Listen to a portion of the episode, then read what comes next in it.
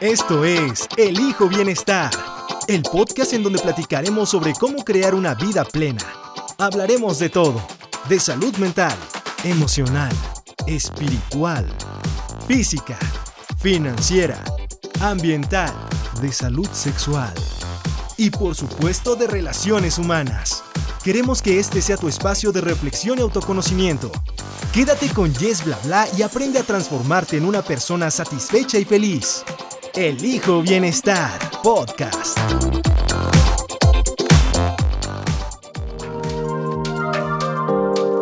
Hola, ¿cómo estás? Bienvenida y bienvenido a Elijo Bienestar Podcast. Muchísimas gracias por volver a este nuestro séptimo episodio de Elijo Bienestar.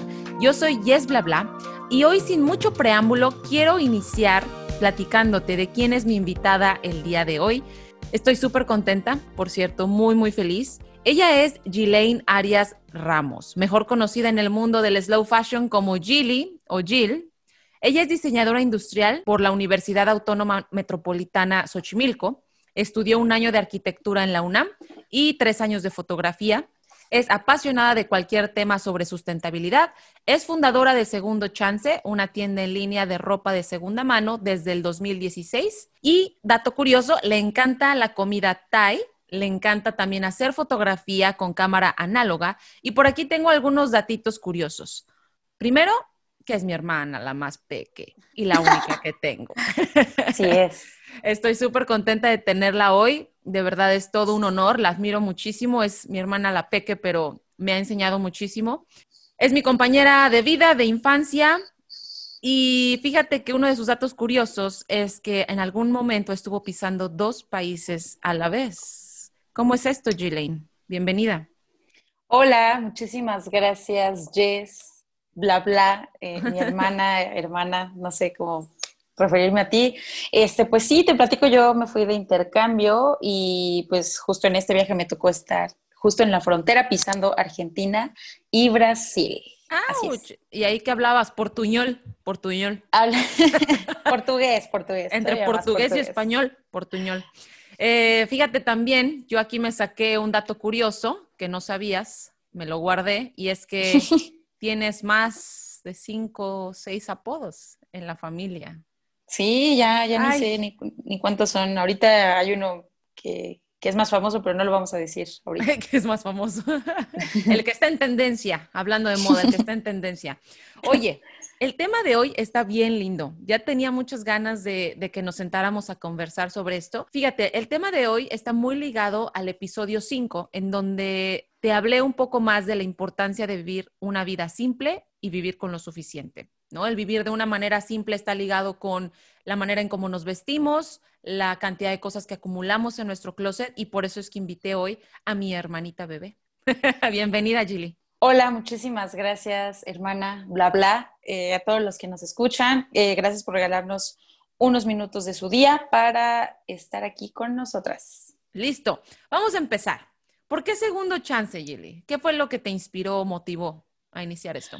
Te platico, pues desde pequeña, eh, pues las dos, más bien, hemos tenido una relación como bien estrecha con la ropa de segunda mano, gracias a que mi mamá pues se ha dedicado los últimos 20 años de su vida este, a vender eh, esta ropa en un mercado sobre ruedas, por lo que pues yo siempre estuve como muy influenciada y para mí fue como muy normal vestir estas prendas, ¿no? Incluso era raro ir como a centros comerciales, pero no fue hasta universidad en la que me di cuenta que podría empezar un negocio, ¿no? emprender un proyecto en el que yo pudiera vender ropa de segunda mano a mis amigas, ¿no? a conocidos. Y pues fue así como comencé, empecé, eh, digamos que literal subiendo eh, fotos, yo tomaba las fotos y las subía a Facebook y ahí me comentaban. Pero para esto pues yo no tenía mucha idea, o sea, te voy a ser honesta, de qué era la, la moda lenta, ¿no? O qué era el fast fashion que había detrás de la industria textil. Conforme fue creciendo el proyecto y fue como mutando, me empecé como a empapar más de estos temas, ¿no? Y al final encontré que obviamente em, mi proyecto sí podía ser también este canal en el que las personas encontraran información de valor. Bueno, te platico, o sea, para el día de hoy ya tenemos casi 13 mil seguidores, ¿no? en nuestra cuenta de Instagram. Y hemos crecido de manera como bien orgánica estos últimos cinco meses, eh, no sé, cinco meses, seis meses, y fue que eh, empecé como a hacer una estrategia en la que me dije, a ver, Jill, tienes esta comunidad de chanceros, ¿no? Que así les digo, que sí están interesados en cambiar sus hábitos de consumo, ¿no? De, comprar ropa en, tiendas, en retailers eh, de fast fashion. Entonces, dije, las personas están interesadas, ¿no? Entonces dije, es momento de yo también empaparme de estos temas, empezar a capacitarme, tomar cursos, estudiar, leer, ver y empezar a generar contenido que les dijera qué es lo que están comprando, ¿no? ¿Qué hay detrás de, la prenda que, que estás comprando? Entonces, pues creo que a partir de ello encontré ahora sí que como un sentido más ético, más honesto ¿no? De, trabajar este proyecto, como de, hacerlo en grande y no solamente buscando pues una remuneración económica, sino pudiendo esparcir como este conocimiento y compartir lo que yo he aprendido. Es eso. Me encanta que hayas mencionado esa, esa palabra esparcir. Una idea de este podcast es justo eso, ¿no? Esparcir bienestar, esparcir lo que nosotros sabemos, lo que nos está funcionando y ponerlo allá afuera, ¿no? Alguien le hará, alguien le hará clic y lo querrá seguir, ¿no? Entonces me encanta que, que esa sea un poco también la filosofía de segundo chance, compartir contenido de valor con el cual las personas sepan más sobre el slow fashion y la moda rápida también. Cuéntame, ¿qué es la moda rápida? Así súper breve, y qué es la moda lenta para que nuestras personas o las personas que nos escuchan entiendan un poquito más esto. El fast fashion, ¿no? en, español la moda rápida, es actualmente el sistema de producción de ropa eh, más famoso alrededor del mundo, por el cual se introducen colecciones que siguen las últimas tendencias de la moda y que son diseñadas y fabricadas de forma acelerada y a bajo costo, ¿no? Esto quiere decir que eh, la industria nos ofrece la posibilidad de comprar prendas eh, eh, novedosas, y estoy haciendo comillas, este, comillas a precios asequibles y de forma continua, ¿no? Con, No sé si antes teníamos cuatro colecciones al año, ahora tenemos 50 colecciones al año, ¿no? Entonces, pues prácticamente eso es la moda rápida, ¿no? O sea, ahora, digamos, para ponerlo en, en otras palabras, antes se compraba ropa, por así decirlo, cuatro veces al año. Ahora se llega a comprar ropa hasta 50 veces al año, porque las temporadas están cambiando más constantemente, más rápidamente, lo que nos hace comprar más. ¿Lo entendí bien? Exacto. De hecho, hay por ahí una estadística que dice que hace 10 años comprábamos alrededor de 400 veces menos ropa que hoy. Mm. O sea, consumíamos alrededor del mundo. O estoy hablando de una cifra eh, global pero un poco para que los que nos escuchan se den una idea de, qué tan rápido ha cambiado este hábito de consumo. Y para que entiendan eh, como lo contrario, ¿no? La otra cara de la moneda está el slow fashion, que es la moda lenta. Eh, este slow fashion es un movimiento y es un enfoque de la moda que considera todos los procesos y los recursos necesarios para hacer tus prendas, ¿no? Entonces, con esto me refiero a la manera en que está diseñada, eh, los materiales que se están utilizando, de dónde se están eh, recogiendo, eh, obteniendo esos materiales, quién está envuelto en el proceso, cómo los, los productos son transportados, cómo estamos consumiendo. Entonces, es un enfoque que engloba, digamos, todo el proceso y toda la trazabilidad desde que tu prenda, así te lo pongo, desde que el algodón está siendo cosechado para hacer tu playera de, camiseta blanca que tienes en tu closet, hasta que tú dices, sabes que esta playera ya no me gusta y la voy a descartar. Digamos que está envuelto. La moda lenta se preocupa en todo este proceso, en toda la trazabilidad. Desde que, desde el nacimiento hasta la muerte de la prenda, por así decirlo. Exactamente. Ok, ok. ¿Y, ¿Y, cuáles crees tú que son unos de los mayores problemas de la moda rápida entonces? Pues mira, para que se den una idea, actualmente esta industria se encuentra dentro de las cinco industrias más contaminantes a nivel mundial, solamente debajo de la tecnológica, ¿no?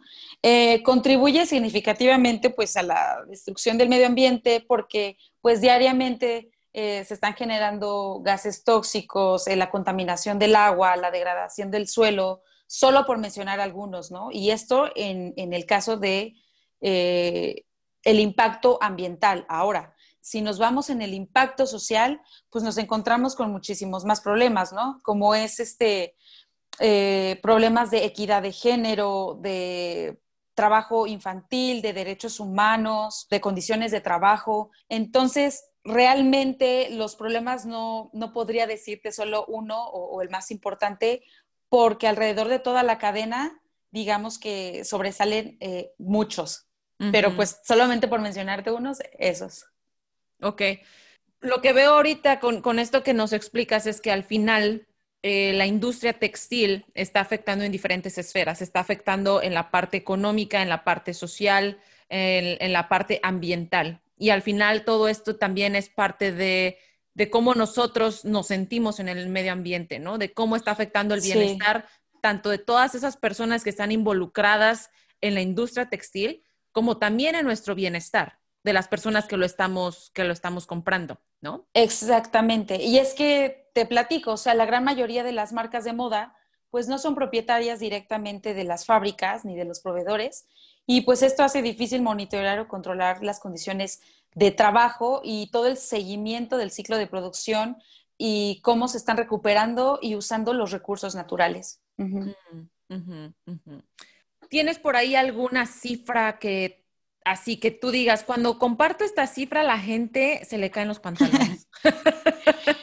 Fíjate que sí, un dato que me gusta mucho y creo que lo podemos ver como eh, muy cercano es que se estima que solamente el 4% del precio que tú estás pagando por una prenda llega al trabajador que está confeccionando esa prenda. Oh. ¿No?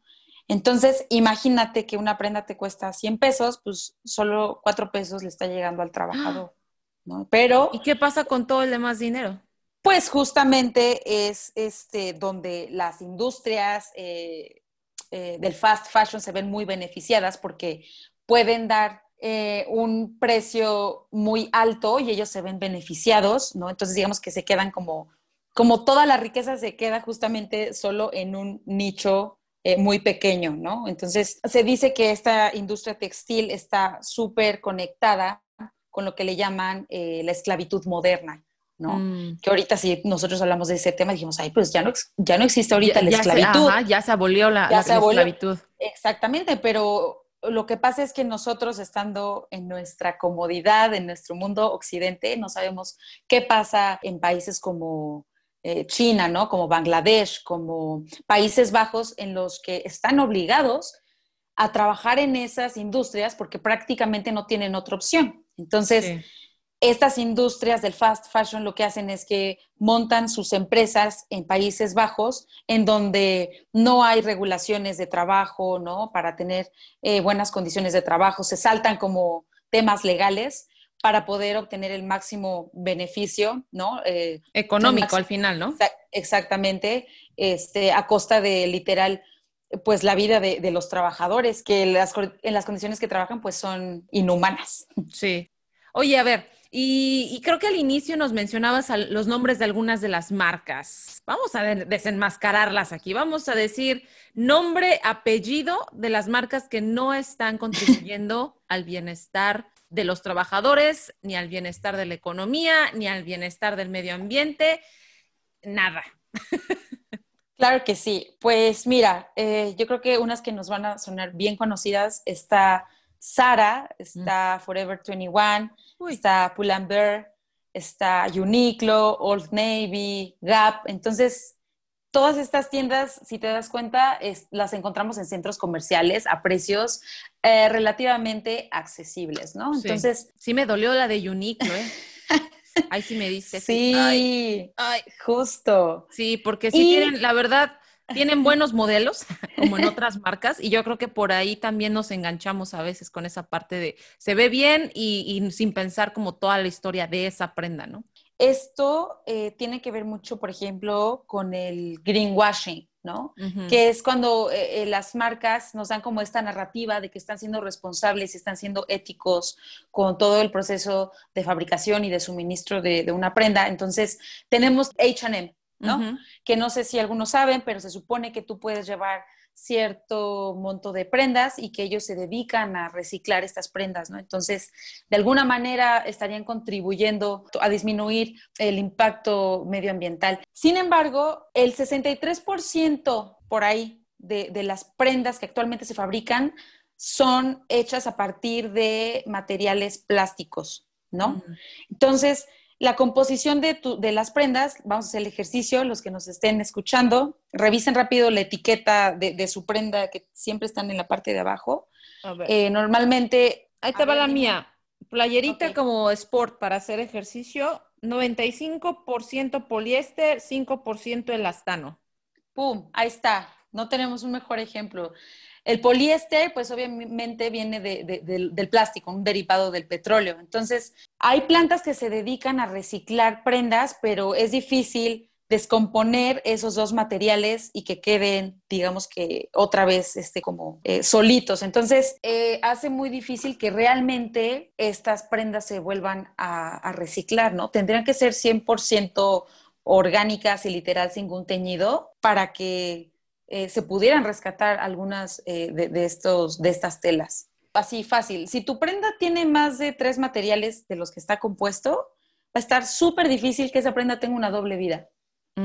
O que eh, eso, esa tela o esos materiales estén en otra, en otra prenda. O se puedan reutilizar. Exactamente. Mm. Listo, clarísimo. Ahora, vamos a ayudarle a nuestra audiencia a entender por qué al tener un closet consciente ayuda al bienestar? Pues mira, te, me voy a poner de, caso a mí. Yo antes, pues te digo, o sea, para mí era tan normal tener tanta ropa porque mi mamá vendía que cada semana yo me quedaba como con tres prendas. Me consta, me consta. Entonces, imagínate, terminaba el mes y yo tenía mi closet con al menos, no te miento, 50 piezas, 60 piezas, ¿no? ¿Y qué pasaba?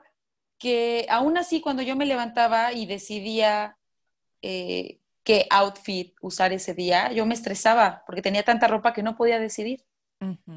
¿No? O sea, al contrario de lo que pensarían, ay, pues seguro a ti te cuesta bien poco porque tienes mucha ropa. No, al contrario, o sea, me causaba estrés y me tardaba muchísimo tiempo, ¿no? Entonces... ¿Y él te puedo balconear? Ay, pues ya, Hazlo. Un poquito, un poquito. No, no es cierto, pero es tu podcast. no, es tu podcast, haz lo que quieras. No, no, en serio, me, recuerdo que, a veces salíamos eh, y le decía, bueno, ya vamos a alistarnos. Y de verdad, Gili, ¿sí o no? ¿Te cambiabas como unas cuatro veces? ¿Cuatro? y me regresaba y me regresaba y decía, no, espérense. Y no, espérense. Y sí, y eso fíjate, Jess, que me creaba muchísima inseguridad, o sea, creaba inseguridad y confianza en mí misma, en, no mm. saber elegir, ¿no? Yo decía, es que cómo me van a ver las demás personas con esta ropa, no, mejor me cambio, es que, ¿no? Entonces, o no combina, o no se ve bien, o este patrón no va con este corte de blusa, o lo que sea, ¿no? Exactamente, y entonces eso me causaba estrés, o sea, ¿no? En lo, personal me causaba estrés y eh, esta parte de, no estar segura ni siquiera si era mi estilo o si lo estaba usando solamente porque yo lo estaba viendo en, medios digitales, ¿no? Porque a lo mejor lo vi en una revista. Y es pues lo que pasa actualmente, ¿no? Que muchas veces las marcas no nos venden solamente una prenda, ¿no? Con las fotografías, a través de cuentas de Instagram, de influencers, nos, nos venden esta idea de que teniendo X producto vamos a alcanzar ese nivel de bienestar, ¿no? Ese nivel de felicidad. De, felicidad, exactamente. y entonces te venden un estilo de vida, ¿no? En el que chance y ni siquiera eh, va contigo, pero tú por seguir una moda o una tendencia, compras algo que al mes o a los dos meses vas a decir, no me siento cómoda con esta prenda, ¿no? Con teniendo esto, y lo desechas y entonces no creas como este lazo o, le das este valor que merece una prenda. Y ahora, en el momento en el que yo adquiero una prenda nueva, y, nueva, voy a ponerlo entre comillas, porque eh, ahora... Es de segunda. Exacto, es de segunda mano.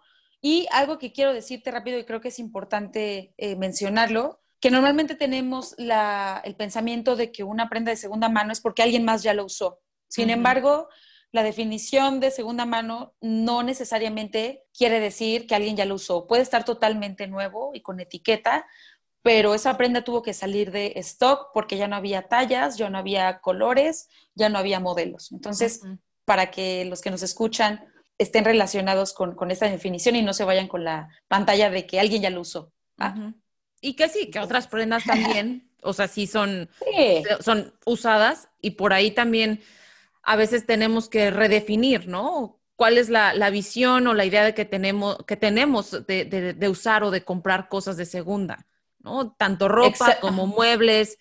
Creo que es muy común comprar un carro de segunda, ¿no? Y, no se ve igual a la ropa. Dices a la ropa, no, pues como que, ¿qué onda? ¿Por qué? O se tiene todavía, creo yo, mucho mm, la creencia de que no es, no es algo bueno, pero cuando te pones a rascarle un poquito más y a entender más todo el proceso que lleva el tener una prenda, a lo mejor valdría la pena que, reconsideremos, ¿no? La manera en cómo estamos usando, cuántas prendas estamos comprando y cuánto estamos acumulando. Y me encanta que mencionaras la parte que te genera estrés, ¿no? Además de estrés, eh, lo que yo he notado es que es tiempo. O sea, necesitas más tiempo para lavar, más tiempo para secar, más tiempo para doblar ropa, si la planchas, más tiempo para planchar. Y todo ese tiempo es tiempo que tú podrías invertir en alguien más, ¿no? O sea, a lo mejor en salir con un amigo, en platicar con este, tu hermano, no sé, pero invertir ese tiempo de otra manera un poco más productiva que te nutra, ¿no? Ya sea emocional, mentalmente o, algo por el estilo. No sé cómo escuches esto. Sí, exactamente. Y eh, regreso un poco a la pregunta que me hacías de cómo a mí me crea bienestar, ¿no? Y cómo podemos crear bienestar de, abrir tu closet y decir, ok, bueno, eh, me quedo con estos consejos que me está dando bla bla y Jill, pero pues cómo lo llevo a cabo, ¿no? Entonces... Queremos que descubras qué es bienestar para ti. Considera que lo que aquí te compartimos y recomendamos puede no funcionarte de la misma manera. Y está bien, no lo tienes que seguir. Pero espera, escucha cómo nuestra invitada crea su bienestar. Te puedes identificar. Volvemos con Yes Bla Bla.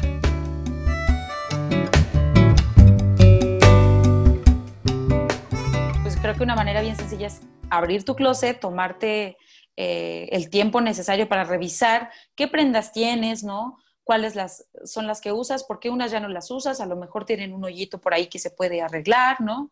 O unas prendas que de plano ya no, ya no te gustan, ya no te generan como esa alegría al portarlas, y pero que a lo mejor las puedes este, donar o regalar a alguien más que lo necesite, ¿no? Entonces, creo que hay varias alternativas y, inténtenlo. O sea, yo en, en, algún momento, justo en cuarentena, me puse a revisar qué había en mi closet. Proyectos de cuarentena, muchachos, por favor. Proyectos de cuarentena.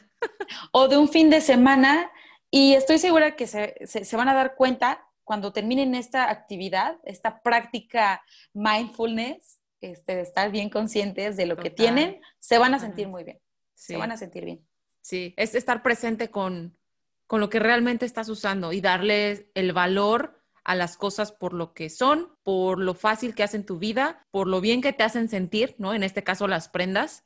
Entonces, me encanta que, que, menciones esa parte, ¿no? De decirle, sabes que abre tu closet y yo de a lo mejor diría, o sea, resumirlo en dos preguntas. ¿Qué es lo que no has usado en los últimos seis meses? Y a lo mejor de ahí te vas a tres meses y de ahí te vas a dos meses. Y si no lo has usado en todo ese tiempo, seguramente significa que no lo necesitas. ¿No? Y que no, no es de tus prendas favoritas. Y a lo mejor la otra pregunta que a mí también me ha servido es, y esa la aprendí de ti, ah, es, ¿qué prendas me hacen sentir bien todavía?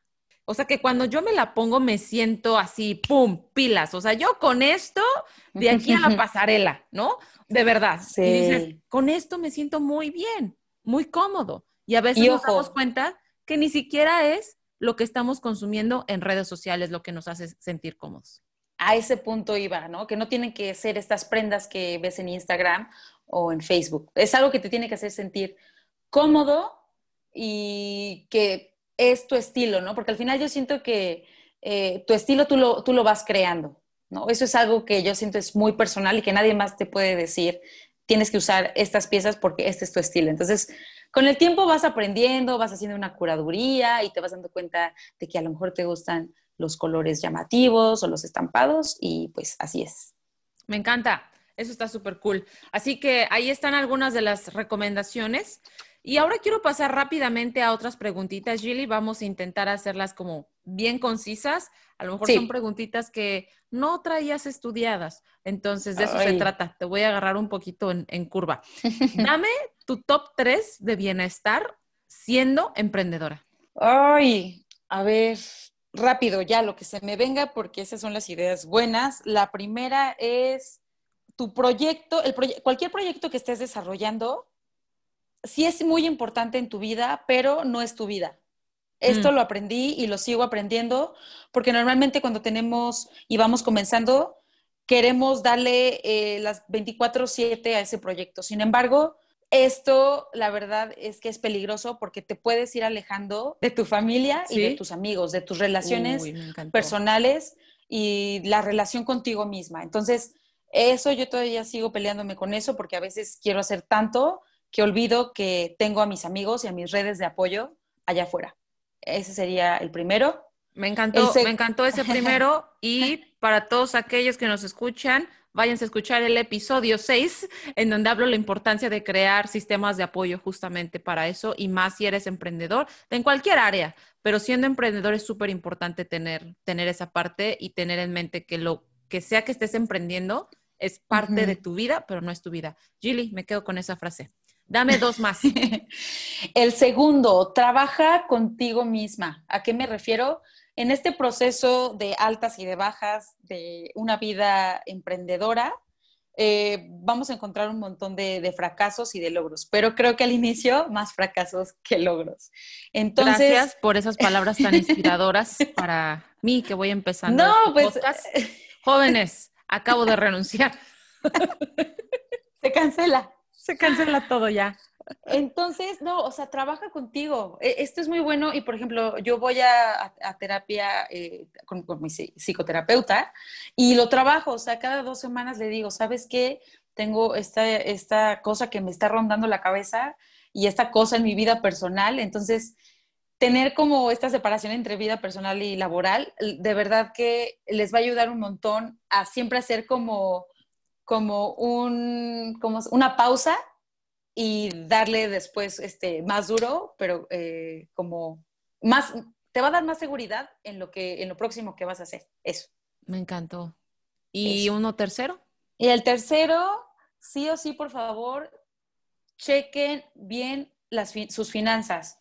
O sea, creo que eh, al principio está muy bien empezar, ¿no? Que te dicen como, ay, puedes empezar con lo que tengas y, y, y apóyate de tus amigos y así, pero tienes que tener una, salud financiera, si así le puedo decir. Claro, sí, sí. Eh, en el que no todos tus ahorros, ¿no? Se vayan este, a, tu, a tu proyecto. Y porque eso, al final, si algo no funciona y todo se va al carajo, es peligroso. o sea, es peligroso. No, te va a dar como chance de, tener un colchón, ¿sabes? Entonces... Fíjense bien en sus, en sus finanzas, qué, recursos eh, eh, eh, económicos tienen, cuáles son sus habilidades, sus amigos, en qué los podrían ayudar, ¿no? Entonces, pues creo que sería eso. Esa es una excelente recomendación también. Ahora, ¿qué es lo que no te da bienestar? ¿Sabes qué? Antes lo que hacía mucho era, híjole, igual y me, estoy poniendo yo la soga al cuello, pero revisaba muchísimo como las noticias y lo que estaba pasando y me generaba mucho conflicto. O sea, no es tampoco que yo esté como hermética en mi burbuja, ¿no? Y que no está pasando nada afuera, pero decidí darme como estas pausas, ¿no? Y decir, ok, está bien saber qué está pasando allá afuera al menos una vez a la semana, dos veces, pero no más, ¿no? Entonces, eh, mejor nutrirme con, con podcasts, ¿no? Con documentales. Este, empecé a ver, por ejemplo, eh, de estos de em, programas como de emprendedurismo. Entonces, pues por ahí. Es muy importante al final ver cómo estás nutriendo tu, mente, ¿no? Es lo mismo que, hace uno con la comida, que le estás metiendo a tu cuerpo, que es lo que le estás metiendo a tu mente.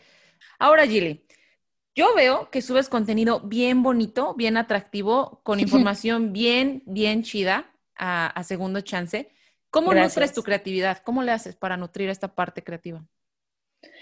Ah, una, ya me di cuenta que me encantan estos temas y, en específico los temas que tienen que ver con la industria textil, con la moda sostenible, con la moda circular. Entonces, eh, me capacito, tomo muchos cursos. Eh, bueno, tengo algunos libros que tengo ahí como en fila, que no tienen que ver todos específicamente de moda, ¿no? Algunos como equidad de género, tengo por ahí otro que es sobre eh, diseño del universo. Em, Mm, mm, mm, tengo también detrás de Segundo Chance, pues no soy solo yo. Afortunadamente, eh, como hemos podido crecer, pues ahora hemos generado eh, algunos empleos, entonces jalé algunos, algunas amigas a que me echaran la mano, entonces una está muy metida en el upcycling, otra amiga me ayuda con la creación del contenido y es que ella es diseñadora gráfica, entonces ella ilustra, mi novio también me está ayudando en la creación de una página en la que queremos meter un blog en el que hablemos sobre temas de sustentabilidad y bienestar. y trato de mantenerme siempre activa, hago ejercicio en casa, haciendo de todo un poco. Ay, me encanta. Ok, pues ya casi para finalizar, y quiero un poquito aquí apelar al nombre del emprendimiento, Segundo Chance. Por cierto, yo le puse el nombre. Dame mis ah, créditos. sí, dame mis créditos. Mi hermana, mi hermana fue la que, la que me ayudó a ponerle el nombre y es la sensación. Sensación. Oye, Gilly, dime. Tú que estás a súper favor del segundo chance, ¿a qué, ¿de qué otra manera aplicas los segundos chances en tu vida? Dame uno, uno que digas aquí también. yo creo que a, las relaciones con, mis amigos. Sabes que antes yo era muy orgullosa. Esto ya es muy personal, ¿no? Pero. Ya no estamos poniendo aquí personales, ya sacó el vino, el alcohol. claro que ah, no. Es alcohol. Lo el gel antibacterial. Es, alcohol, es alcohol.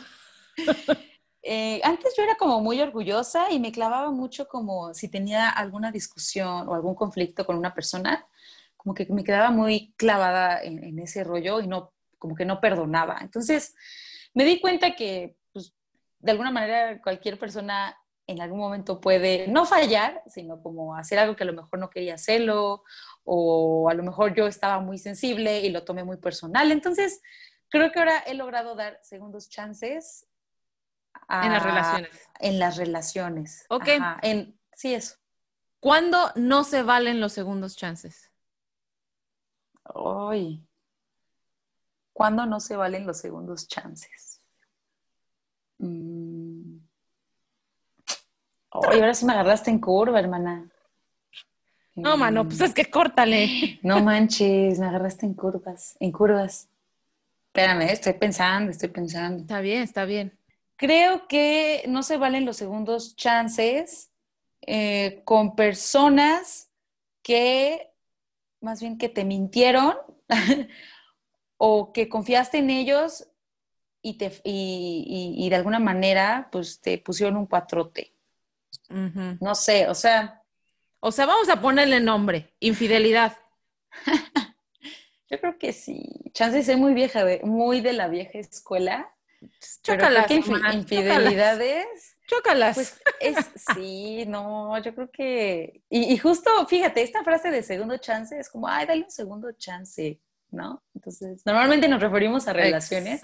exactamente. ¿No? Entonces, yo creo que va por ahí.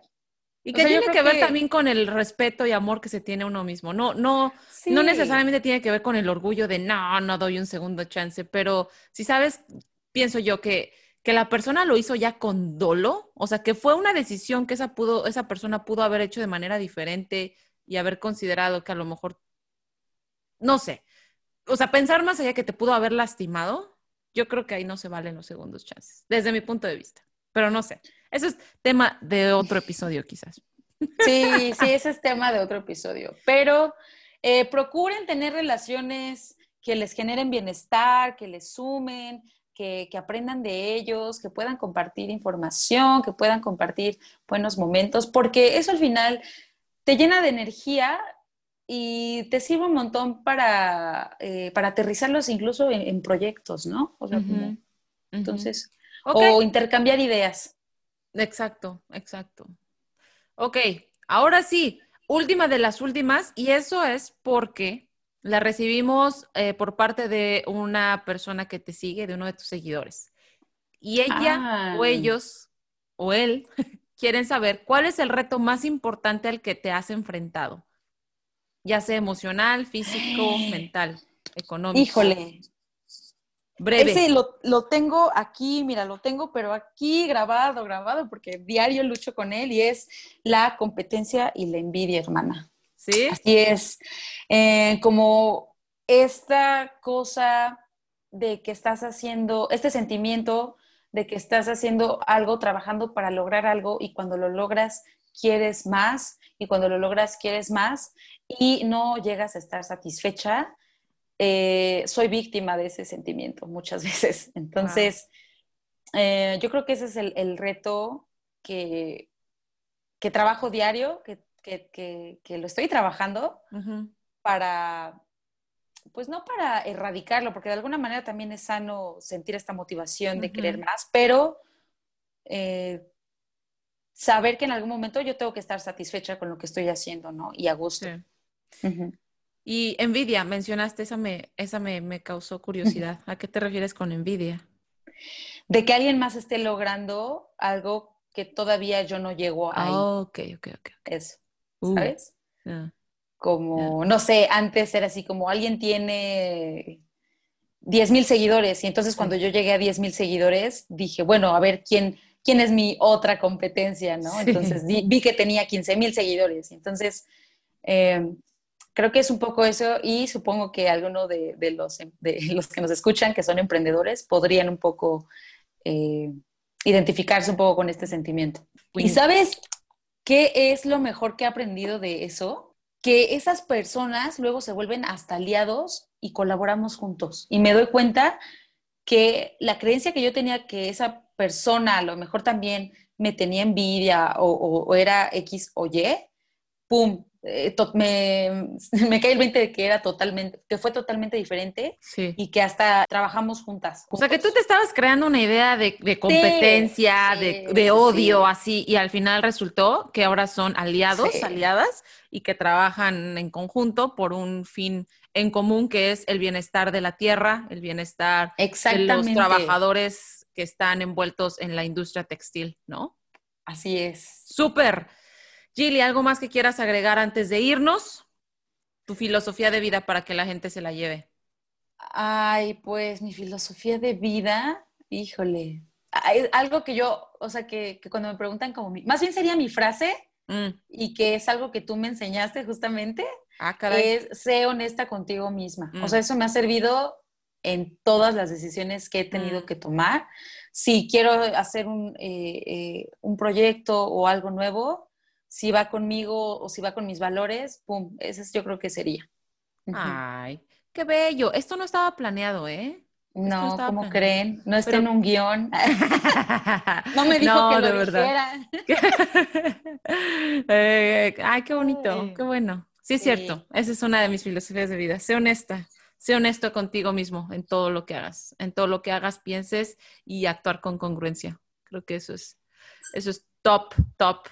Ok, pues Gilly, vámonos. Muchísimas gracias por tu tiempo, hermana. De verdad, yo sé que siempre andas en chi, en joda, y, ahora te diste el tiempo de, platicar conmigo, de compartir con mi audiencia lo que haces.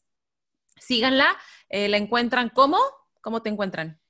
En Instagram como arroba segundo punto chance. También tenemos un podcast en el que algunos episodios, de hecho, está mi hermana, bla, bla. Búsquenos en uh. Spotify como segundo chance podcast.